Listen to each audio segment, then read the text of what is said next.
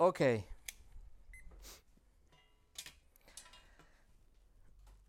ok. Je vous invite à ouvrir la parole de Dieu dans la première épître de Pierre, chapitre 4.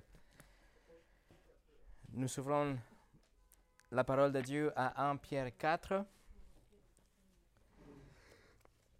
Le quatrième euh, chapitre de la première épître de Pierre.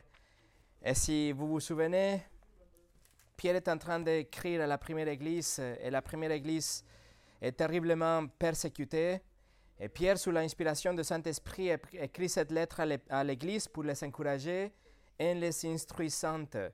Il veut que nous sachions, que nous comprenions l'évangile, notre identité en Christ, le salut de nos âmes, euh, notre position euh, devant Dieu, notre, la sainteté de Dieu, l'exemple de Christ dans la persécution, dans l'obéissance.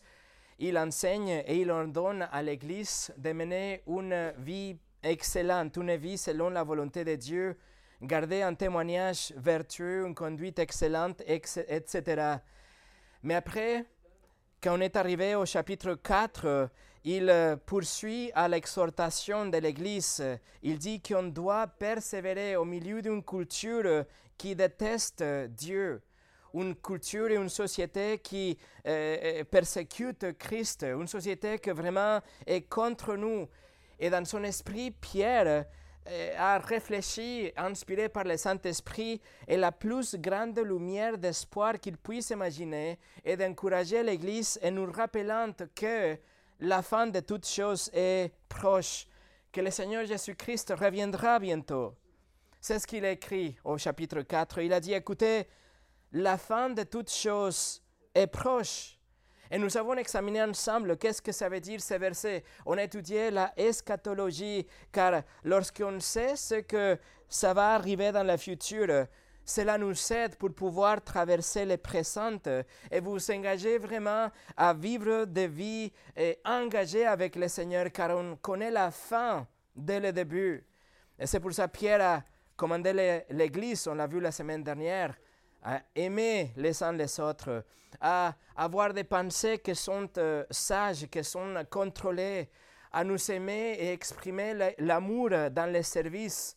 Et il a terminé cette section la semaine dernière, on a vu, avec un Amen, avec une doxologie. Il a fait la louange à Dieu car l'eschatologie ensemble avec la théologie, c'est ce qu'ils nourrissent ensemble, la louange de Dieu. Alors, c'est comme si Pierre est au sommet spirituel quand on arrive à ce point de sa lettre. Il est en train de louer Dieu. Il dit que toute la gloire lui appartient, qu'à travers Jésus-Christ, il est éternellement glorieux et il scelle cette doxologie, cette euh, louange avec un chaleureux Amen. Il dit que, que ce soit ainsi, que nous te glorifions à cause de ce que tu es. Il dit, on doit vivre et aimer les autres et servir les autres dans l'attente de ton retour, car toute la gloire t'appartient. Il est en train de louer le Seigneur. Et de cet haut lieu de louange, c'est comme si Pierre, maintenant, il descend des nuages.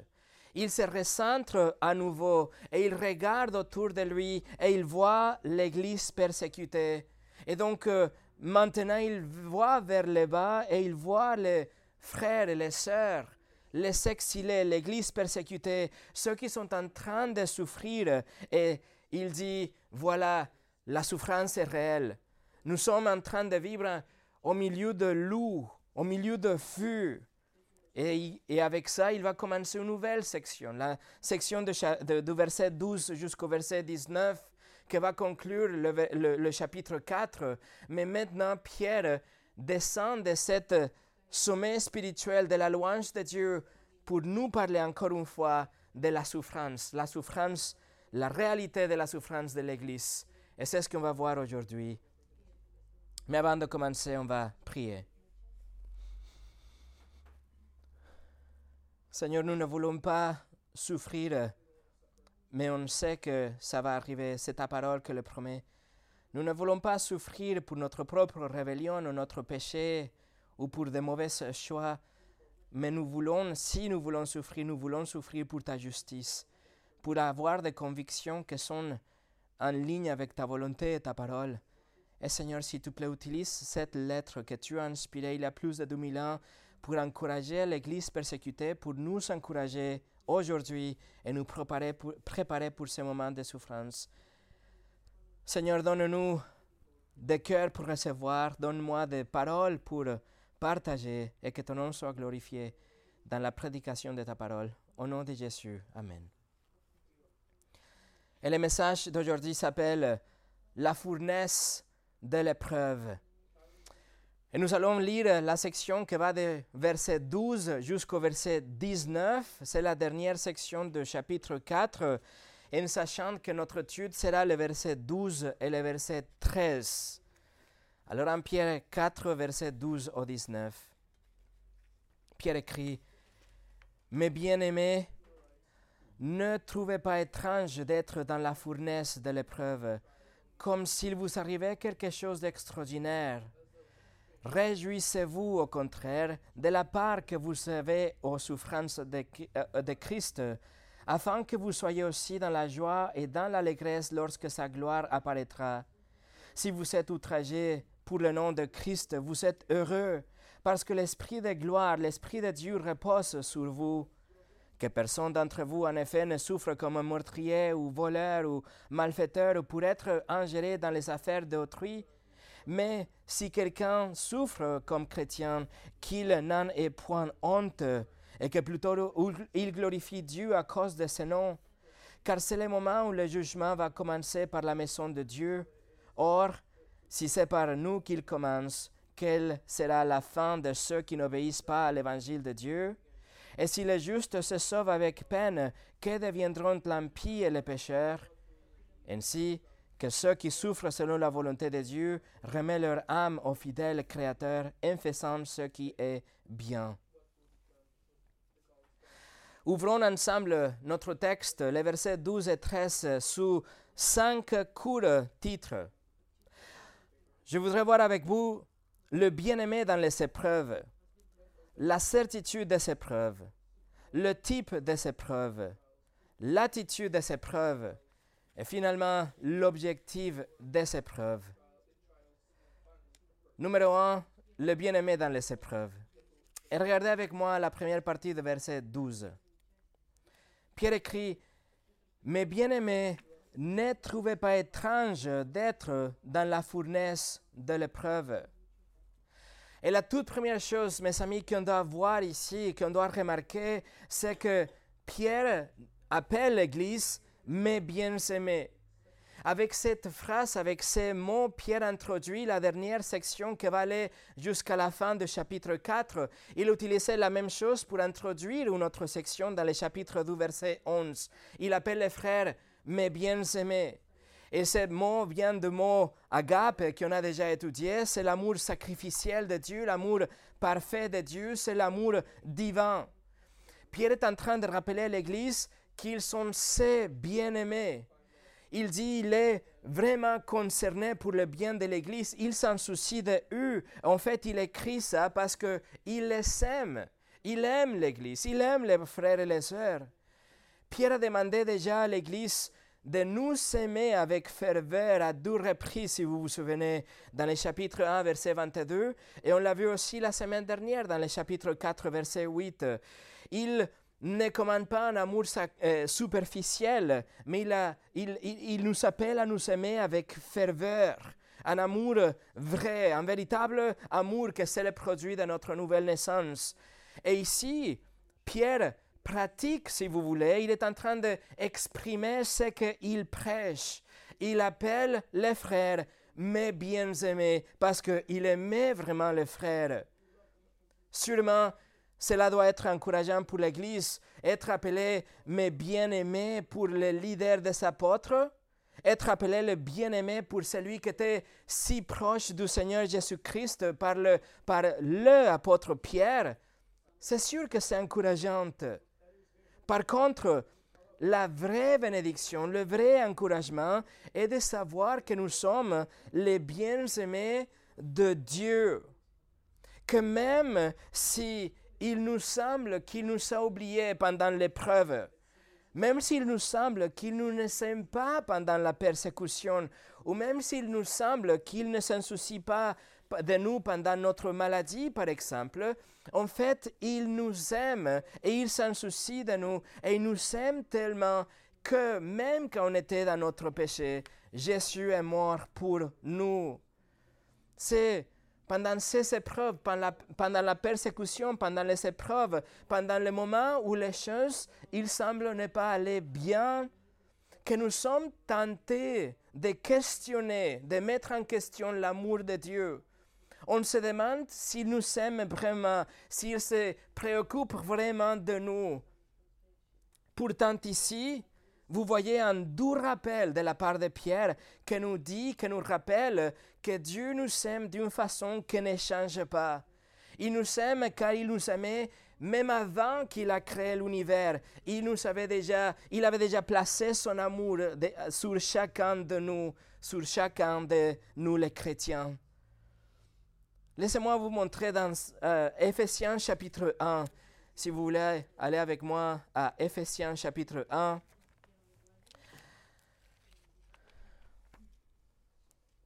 Ephésiens chapitre 1 et regardez les versets 3 et les versets 4. L'apôtre Paul écrit, Ephésiens 1, euh, chapitre 1, versets 3 et 4. Béni soit le Dieu et Père de notre Seigneur Jésus-Christ, qui nous a bénis de toute bénédiction spirituelle dans les lieux célestes en Christ. En lui, nous a élus avant la fondation du monde pour que nous soyons saints et irréprochables devant lui. Et après, le verset 5 nous dit, dans son amour. Ce verset dans Ephésiens nous dit que avant la Genèse chapitre 1, avant la création de, de temps et de l'espace et de quoi que ce soit, l'amour de Dieu s'est fixé déjà sur ceux qu'il avait déjà choisis. Et son choix est basé sur son amour. Et une fois que Dieu a fixé son, amour sur vous, son amour ne peut pas ni augmenter ni diminuer. L'amour de Dieu pour vous n'est pas basé sur votre performance en tant que chrétien, mais sur le fait que vous êtes en Christ ou pas. Son amour pour vous ne dépend pas de votre discipline en tant qu'incroyante, mais sur le fait d'être croyante ou pas. Son amour sur vous n'est pas démontré dans les périodes faciles de la vie ou les périodes difficiles de la vie, mais son amour est démontré sur la croix. L'amour de Dieu sur vous, pour vous, est parfait et malgré vous et indépendant de vous. Et vous pouvez être sûr à 100% que même si vous ne le ressentez pas, même si vous ne le voyez pas, même s'il semble qu'il n'existe pas dans les épreuves, Dieu vous aime. Et il vous aime avec la même intensité, avec la même qualité d'amour que le Père aime le Fils et à l'envers. L'amour de Dieu pour vous ne changera pas. Dans l'évangile de Jean chapitre 17, Jésus prie au Père et il dit que le monde connaisse que tu m'as envoyé et que tu les as aimés comme tu m'as aimé il fait cette euh, relation entre les deux types d'amour, que l'amour que soit entre le Père et le Fils soit le même amour entre le Père et ses enfants, les chrétiens, vous et moi. Alors mes frères et mes sœurs, ne soyez pas trompés lorsque la tentation vient et, les épreuves viennent pour que vous, vous, soyez amenés à douter l'amour de Dieu. Même quand vous passez par la vallée de l'ombre de la mort, même quand vous traversez le feu, ne doutez pas par une seconde de l'amour de Dieu. Dieu vous aime, il se soucie de vous à travers de la vallée et à travers de feu. Rien ne changera l'amour de Dieu pour vous. Regardez l'épître aux Romains chapitre 8. L'épître aux Romains chapitre 8 c'est quelque chose d'étonnant ici. Romains chapitre 8, verset 35 au 39. Nous sommes les bien-aimés de Dieu. Regardez Romains 8, 35 au 39. L'apôtre Paul écrit, Qui nous séparera de l'amour de Christ? Sera-ce la tribulation ou l'angoisse, ou la persécution ou la faim, ou la nudité, ou le péril, ou l'épée Selon qu'il est écrit, c'est à cause de toi qu'on nous met à mort tous les jours, qu'on nous regarde comme des brebis destinées à la boucherie. Mais dans toutes ces choses, nous sommes plus que vainqueurs par celui qui nous a aimés.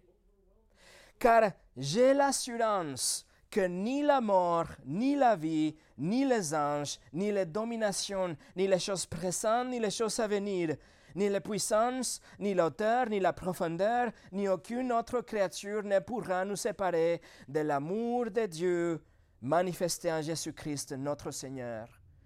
Rien ne nous séparera, mes amis, de l'amour de Dieu. Rien ne peut changer le fait que Dieu a déjà placé son amour sur vous. Nous devons toujours nous rappeler de ça. Nous devons le tatouer dans notre cœur que même à travers l'épreuve, même si les épreuves sont dures, l'amour de Dieu ne changera pas. Le fait est éternel, le fait qu'il nous aime est immuable et ne changera pas. Nous sommes les bien-aimés de Dieu. Numéro 2. La certitude des épreuves. La certitude des épreuves. Et pour ça, on revient à 1 Pierre chapitre 4.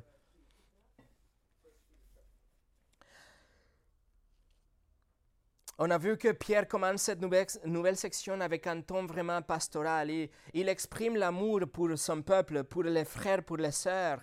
Mais même s'il parle avec amour, avec ce ton pastoral, ce n'est pas au détriment de la vérité, car il va affirmer la dure vérité de la souffrance. Verset 12, il, écrit, mes bien-aimés, ne trouvez pas étrange d'être dans la fournaise de l'épreuve, comme s'il vous arrivait quelque chose d'extraordinaire. Il dit, mais bien aimés, cela est attendu. Ceci est normal. Vous êtes en train de souffrir, vous traversez la fournaise de l'épreuve, ceci est normal. Vous êtes mes bien-aimés, vous êtes les bien-aimés de Dieu, mais cela ne soustrait pas la réalité de la souffrance. Ne soyez pas surpris. Et Pierre utilise ici un mot en grec que ça veut dire littéralement ça, une réaction psychologique très forte en raison de quelque chose de nouveau, en raison de quelque chose d'étrange. Le mot qu'il utilise, ça veut dire être étonné ou même choqué par quelque chose qui est euh, nouveau, qui n'est pas commun. Et il écrit en présent, et il écrit en impératif, et il écrit en négatif. Donc il interdit la continuation d'une réaction de surprise. Il ne faut pas être surpris quand on considère les épreuves qui arrivent dans notre vie. Ce n'est pas quelque chose d'étrange, il dit. Ce n'est pas quelque chose de nouveau à la vie chrétienne. Il ne faut pas être surpris. Pierre est en train de dire, mes amis, que cela ne soit pas quelque chose de nouveau. Ne soyez pas surpris ou amené au désespoir. N'ayez pas une réaction forte quand vous tombez dans les épreuves. Il ne faut pas penser que parce que vous êtes une chrétienne ou un chrétien, vous n'aurez pas des épreuves. Il ne faut pas penser que vous aurez la vie en rose. Non, en fait, c'est l'opposé. C'est le contraire. Pierre écrit, ne soyez pas surpris par les épreuves, car ce n'est pas quelque chose de nouveau. Ce n'est pas quelque chose d'inhabituel ou d'étrange. Et en fait, si vous regardez la dernière partie de verset 12, Pierre écrit comme s'il vous arrivait quelque chose d'extraordinaire. Il dit ce n'est pas quelque chose d'extraordinaire. Et le mot qu'il utilise vient de la même racine que étrange au début de ce verset. Ce n'est pas quelque chose de nouveau, de nouveau ou inhabituel ou inattendu. C'est tout à fait normal. Vous souffrez pour la justice, vous passez par des épreuves dans la vie, c'est normal. Vous êtes un chrétien, c'est normal. Pourquoi? Parce que Jésus l'avait déjà annoncé d'une façon très ouverte. Il a dit que c'était normal, il a dit que c'était attendu. Dans Jean chapitre 15, verset 18, il a dit, Si le monde vous haït, sachez qu'il m'a haï avant vous. Si vous étiez du monde, le monde aimerait ce qui est à lui, mais parce que vous n'êtes pas du monde et que je vous ai choisi du milieu du monde, à cause de cela, le monde vous haït. Souvenez-vous de la parole que je vous ai dit, le serviteur, le serviteur n'est plus grand que son maître. S'ils m'ont persécuté, ils vous persécuteront aussi. Le Seigneur indique que c'est clair, c'est l'effet qu'il nous a choisi en dehors du monde que vous fait que automatiquement vous devenez un ennemi du monde. Vous appartenez au Christ, vous n'appartenez pas au monde. Et parce que le monde déteste Christ, alors il vous déteste à vous aussi. Vous voyez à quel point est trompeur et malhonnête et éloigné de la vérité biblique les messages qu'on attend dans plusieurs cercles, que vous dit que si vous venez à Christ, vous aurez une vie sans épreuve. Il vous promet votre meilleure vie maintenant. Mais la vérité est que Jésus lui-même vous a averti. Il a dit qu'il fallait considérer le coût de devenir un disciple, de le suivre. Et quel est le coût de devenir un chrétien? Il vous coûtera absolument tout. La parole de Dieu promet sans honte la persécution et les épreuves. 2 Timothée 3, 12 tous ceux qui veulent vivre une vie pieuse en Jésus-Christ seront persécutés. Seront persécutés. Prêtez votre attention à cette liste produite par euh, John MacArthur. Il décrit le type de souffrances endurées par des chrétiens et voici le type de souffrances que nous pouvons attendre persécution pour, la justice, Matthieu chapitre 5, l'injure, la persécution, la calomnie, Matthieu chapitre 5, le rejet par les hommes, Matthieu chapitre 10, la flagellation, Matthieu chapitre 10, la haine de votre propre famille, Matthieu chapitre 10, la haine de la part du monde, Jean chapitre 15, l'emprisonnement tout au long du livre des Actes, la lapidation, comme c'est passé avec Paul et avec Étienne dans le livre des Actes aussi, la honte dans le livre des Actes, le martyr dans Actes chapitre 7, la tribulation et les troubles dans Actes chapitre 14, la incompréhension, diffamation, rejet dans 1 Corinthiens chapitre 4, les troubles, l'affliction, la détresse, le tumulte, la malheur, 2 Corinthiens chapitre 6, les coups de poing dans 2 Corinthiens 11, la haine qui vient du monde dans 1 Jean chapitre 3, et des épreuves ardentes comme Pierre écrit ici dans notre texte d'aujourd'hui, etc., etc. Pierre ici dans le verset 12 nous donne l'ordre de ne pas nous laisser surprendre, mais de savoir que quelque part, dans une façon, dans une autre, dans une certaine mesure, dans un moment de notre vie, nous ferons l'expérience de la méprise et de la haine de la part du monde. C'est sûr et certain. Charles Spurgeon écrit Dieu nous a rachetés, il nous a appelés par nos noms, et nous sommes à lui et nous pourrions donc conclure que nous devrions vivre tranquillement, bénéficier de, bénéficier de tous les, toutes sortes de luxures et qu'en tant que peuple élu de Dieu, être à l'abri de toutes les tempêtes de l'hiver. Bien-aimé, il n'est pas ainsi. Si vous êtes héritier du royaume de Dieu, vous êtes aussi très certainement héritier de la tribulation. Si vous êtes des soldats dans l'armée du Christ, vous n'êtes pas destinés à remporter la victoire, sans conflit. Et si vous êtes ordonné à porter une couronne en haut, vous êtes certainement aussi ordonné à porter une croix ici en bas. Voilà la certitude de ces preuves. La Bible ne le cache pas. Numéro 3, le type de ces preuves. Encore une fois, le verset 12, Pierre écrit, mes bien-aimés, ne trouvez pas étrange d'être dans la fournaise de l'épreuve, comme si vous arrivait quelque chose d'extraordinaire. Et le grec littéralement traduit d'une façon littérale nous dit Ne vous étonnez pas du feu qui brûle au milieu de vous. Il y a du feu qui est en train de brûler déjà, ne soyez pas étonnés de ça. Et le, le, mot fait référence à un processus littéral de combustion. C'est quelque chose qui est en train de brûler. Utilisé que deux fois dans le Nouveau Testament, ici et dans l'Apocalypse 19, lorsque Jean écrit de la Babylone qui est en train de brûler d'une façon littérale. Donc ici, Pierre utilise ça pour indiquer l'intensité de ces preuves mais aussi parce que dans les contextes historiques, les frères et les sœurs sont littéralement en train d'être brûlés par les Romains et par l'empereur Néron. Alors laissez-moi vous rappeler le contexte historique de cet épître. On a, on a révisé ça quand on étudiait le chapitre 1 et le verset 1. Mais je veux vous rappeler de ça pour voir le feu littéral auquel l'Église est confrontée.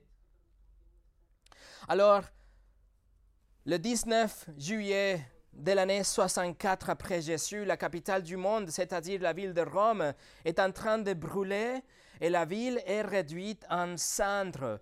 Tous les bâtiments ont été brûlés, toutes les maisons ont été brûlées, les constructions étaient plutôt de bois et comme c'était près les uns des autres, le feu était vraiment répandu rapidement, propagé et il est devenu impossible de le arrêter.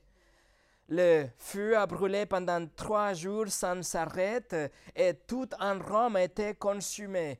Toutes les maisons, tous les trésors, tous les temples, tous leurs dieux, le temple à Jupiter, le temple à Vesta, tout était perdu, tout était consumé par le feu irrépressible. Les Romains ont pensé que c'était Néro le responsable lui-même d'avoir commencé le feu parce qu'ils savaient que Néron a voulu reconstruire toute la ville repartant de zéro. Et on raconte l'histoire qu'il regardait joyeusement la ville brûler pendant qu'il jouait du violon depuis son balcon. Et en fait, euh, l'histoire nous dit aussi que des gens, des citoyens romains, ont essayé d'arrêter le feu. Mais c'était les mêmes soldats romains, les soldats de Néron, qui ont empêché les citoyens de faire ça. Alors le feu a tout brûlé. Et après l'incendie, Néron a construit le Domus Aurea, que c'est le latin pour la maison de Dieu. C'était un complexe massif qui comprenait des pâturages avec des troupeaux et des bosquets des arbres et un vignoble 300 chambres pour ses invités. Il avait un lac artificiel et il a aussi construit une statue colossale en bronze de 35 mètres de, de, de hauteur à son image à lui. Cette statue était tellement massive que des années plus tard, l'empereur Adrien l'a déplacée et il a utilisé 24 éléphants pour pouvoir la transporter. Ils ont transporté cette statue à côté de l'amphithéâtre Flavien qui a pris le nom Colisée et a pris le nom de Colisée à cause de cette statue colossale située à son côté. Néro donc a reconstruit la ville après le feu, mais le peuple était tellement dévasté car ils avaient tout perdu qu'ils étaient contre Néro. Et donc Néro a essayé de détourner l'attention de lui et de euh, culpabiliser plutôt un autre groupe de cet incendie et il a culpabilisé les chrétiens. Il a accusé les chrétiens d'avoir brûlé la ville. Il s'était son buc émissaire. Après tout, les chrétiens étaient considérés déjà une extension du judaïsme, donc ils étaient déjà assez détestés ou rejetés. Tacitus, l'historien romain, écrit que Néron ordonnait que les chrétiens soient roulés dans du goudron ou de l'huile, puis brûlés alors qu'ils étaient encore en vie, et ils s'étaient utilisés pour allumer ces jardins lors de ces fêtes. Et pendant les prochains douze ans, les chrétiens ont été emprisonnés, torturés, lacérés, grillés, brûlés flagellés, lapidés et pendus. Ils ont été coupés en deux par des couteaux brûlants et même jetés dans euh, les cornes des taureaux sauvages aussi. C'était la persécution la plus intense de l'histoire de l'Église. Écoutez ce que cette professeur méthodiste écrit à la fin des années 1800. H.V. Workman, il écrit Pendant 1200 ans, à partir de Néron, les chefs des chrétiens ont été qualifiés des anarchistes et des athées et détestés en conséquence. Pendant 1200 ans, devenir un chrétien a signifié une grande renonciation, l'adhésion à une secte méprisée et persécutée, la nage à contre-courant des préjugés populaires euh, méprisés de la part de l'Empire, la possibilité à tout moment de l'emprisonnement et de la mort sous ses formes les plus effrayantes. Pendant douze ans, celui qui veut suivre Christ doit en calculer les prix et être prêt à le payer de sa liberté et de sa vie. Pendant douze ans, le simple fait de professer le christianisme était en soi un crime. Christianus sum, le latin pour je suis chrétien, était presque le seul plaidoyer pour lequel il n'y avait pas de pardon. En soi, tout ce qui était nécessaire sur le dos du condamné était dans ce titre. Car le nom lui-même, dans les périodes de tension, et elles ne sont pas rares, signifiait, le chevalet, la chemise de poids brûlante, le lion, la panthère, ou dans le cas des jeunes filles, une infamie pire que la mort. Voilà, mes amis, c'est de cela que Pierre parle lorsqu'il écrit la fournaise ardente, la fournaise de l'épreuve. C'est ce qu'on doit comprendre derrière ces mots dans les chapitres, dans le verset 12. C'est la vraie souffrance. C'était la vraie persécution. Par contre, une telle épreuve littérale et ardente, on doit comprendre que dans notre vie, a un but divin. Malheureusement, la Bible de Genève omet complètement cette clause dans le verset 12, mais le texte originel nous dit que ces épreuves viennent pour nous tester. La Bible annotée de Neuchâtel le traduit comme ça Bien-aimés, ne trouvez point étrange la fournaise qui est allumée au milieu de vous pour votre preuve. La Bible de Darby le dit Bien-aimés, ne trouvez pas étrange le feu ardent qui est au milieu de vous, qui est venu sur vous pour votre preuve. La Bible de Louis II, bien-aimé, ne trouvez pas étrange le, le, feu ardent qui est au milieu de vous, qui est venu sur vous pour votre preuve. C'est exactement ça ce que le texte originel nous dit. Les épreuves viennent pour notre épreuve, c'est pour notre test. Aussi horrible qui était écrit, qui était cette période de l'histoire, plutôt aussi horrible, Pierre ne le voit pas comme un feu qui vient pour nous détruire mais plutôt comme un feu qui vient nous mettre à l'épreuve. Et le mot qu'il utilise, il a déjà utilisé dans le chapitre 1, verset 6, pour nous dire que c'est un test, c'est une épreuve. Et littéralement, c'est utilisé pour nous dire que le résultat de cette épreuve, c'est quelque chose de positif. Le résultat attendu est positif. C'est-à-dire que le feu ne pas destiné à nous détruire. Le feu, c'est le feu du raffineur. C'est la chaleur intense qui va purifier les métaux précieux. C'est le feu qui est utilisé pour, pour, pour fondre les métaux de valeur et permet de voir si c'était vraiment d'or, par exemple, qui permet de voir leur éclat et leur valeur à la, fois, à la fin. C'est le feu qui purifie Néro et, l'Empire et le monde essayera de nous détruire, mais Dieu permet ces épreuves comme un feu qui va nous faire du bien, va nous purifier, va nous faire mourir, grandir dans notre foi, être beaucoup plus comme Dieu veut que nous soyons. C'est le feu qui va nous purifier. Mes amis, nous nous sommes intéressés dans notre propre confort, mais Dieu est intéressé plutôt dans notre sanctification et il va tout essayer pour nous faire grandir dans ce sens. Et on trouve ces principes, par exemple, dans le psaume 66, Le psaume 66, verset 10 nous dit, Tu nous as éprouvés, ô Dieu, tu nous as fait passer par euh, au creuset comme l'argent. C'est le feu qui va nous purifier. C'est la même chose si vous voulez tourner la page dans le chapitre 1, verset 6. En Pierre 1, verset 6 et 7, Pierre écrit déjà c'est là ce qui fait votre joie, quoique maintenant, puisque le faut, vous soyez attristés pour un peu de temps par des diverses épreuves, afin que l'épreuve de votre foi, plus précieuse que l'or, périssable, qui cependant est éprouvée par le feu, ait pour résultat la louange, la gloire et l'honneur lorsque Jésus-Christ apparaîtra. C'est une épreuve ardente, c'est un test que ça fait mal, mais c'est pour que nous puissions endurer à travers le feu.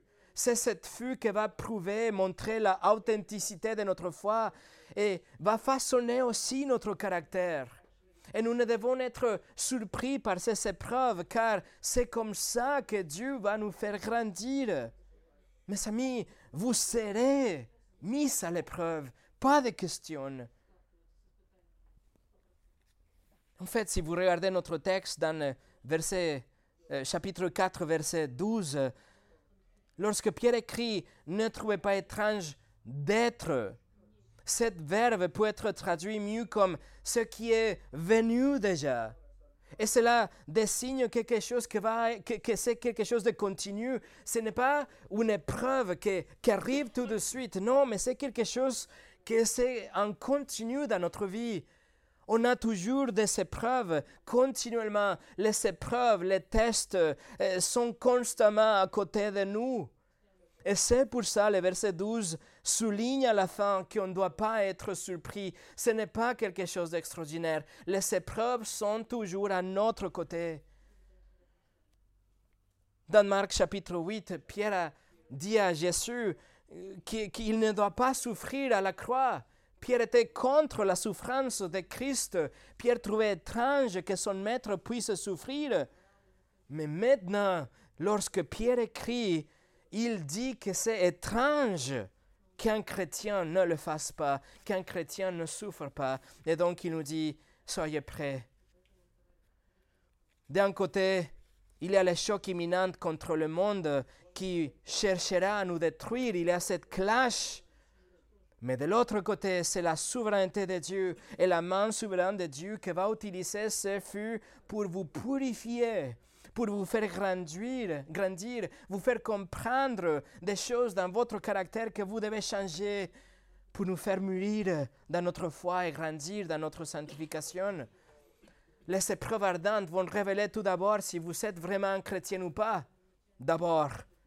Et deuxièmement, toutes ces épreuves vont enlever toutes les impuretés de votre vie.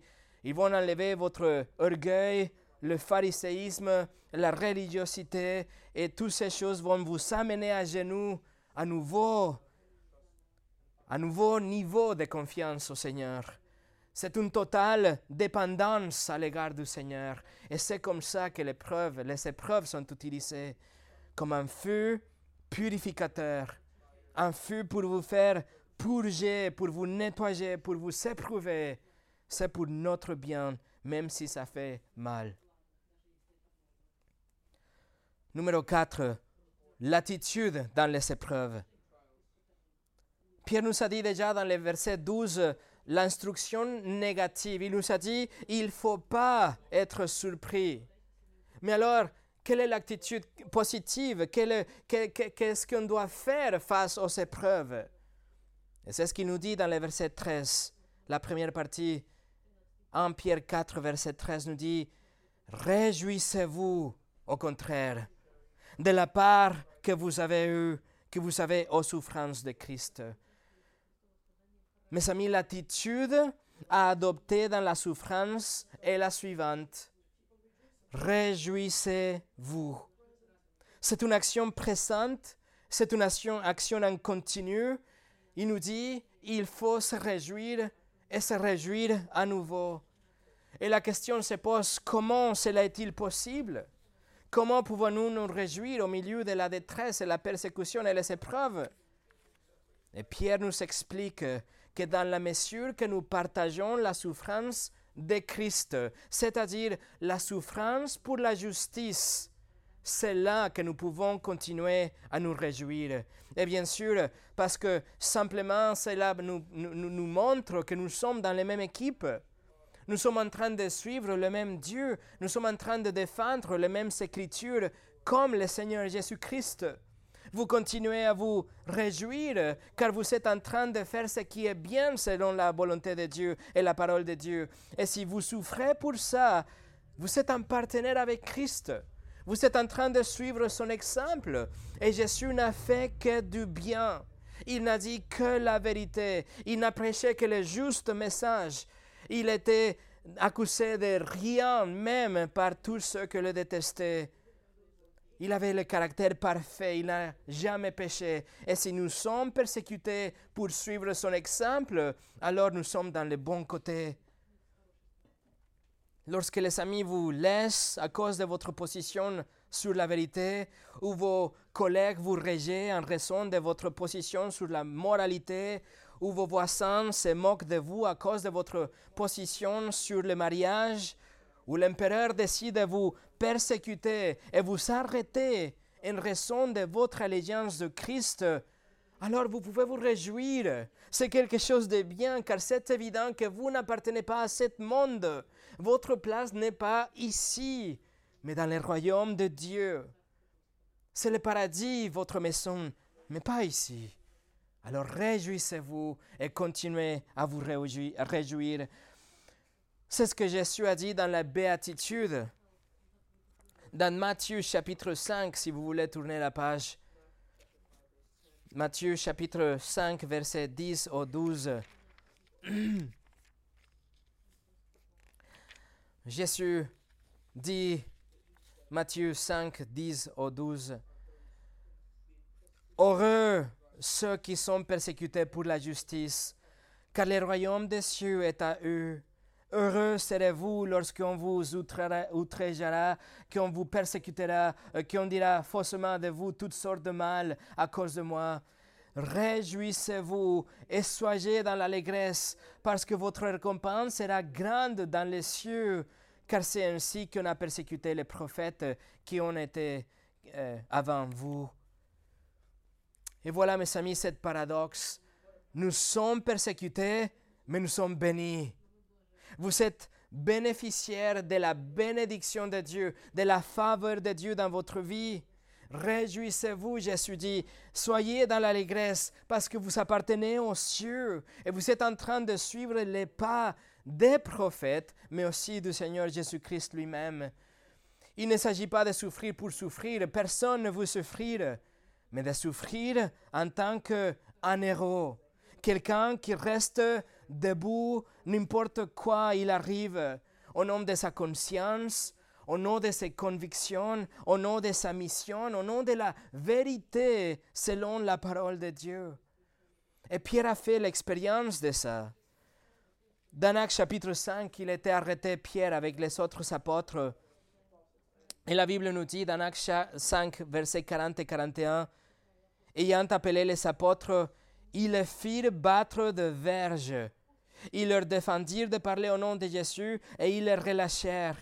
Les apôtres se retirèrent de devant le Sanhédrin, joyeux d'avoir été jugés dignes de subir des outrages pour le nom de Jésus.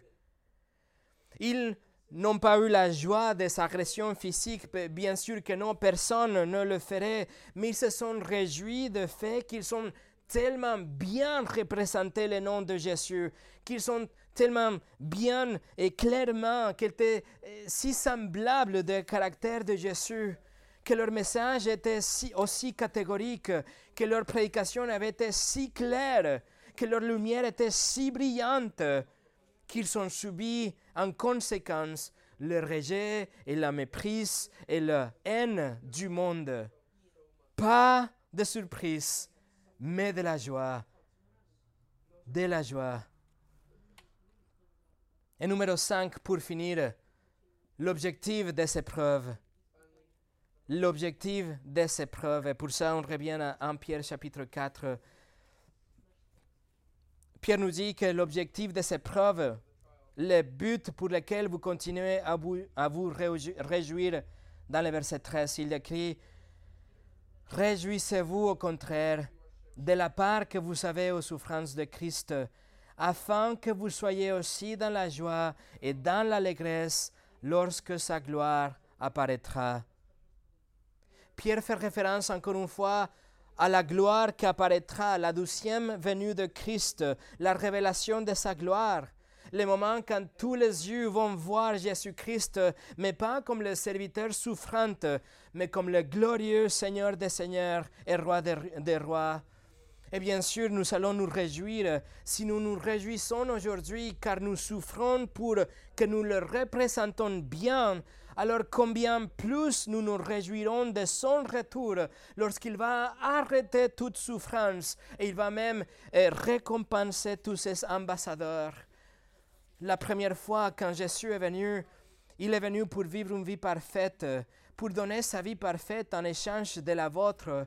Et il était battu et accusé et maltraité et tué, car sa mission était ça, de mourir à votre place. Nous étions censés d'être jetés en enfer pour l'éternité, car nous avons transgressé la loi de Dieu. Mais Jésus a donné sa vie parfaite en échange de la nôtre, et il a payé sur, sur la croix pour nos péchés. Il a pris notre châtiment sur son corps à la croix.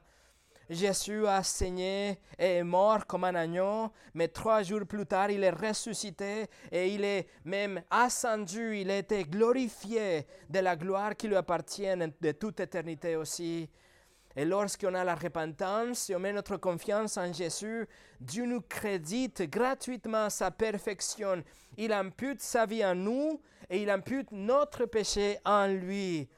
Ça, c'était la première fois mais la, douzième fois, lorsque Jésus reviendra la douzième fois, Jésus reviendra comme un roi conquérant pour établir son royaume sur la terre et sa gloire sera vue de tout le monde.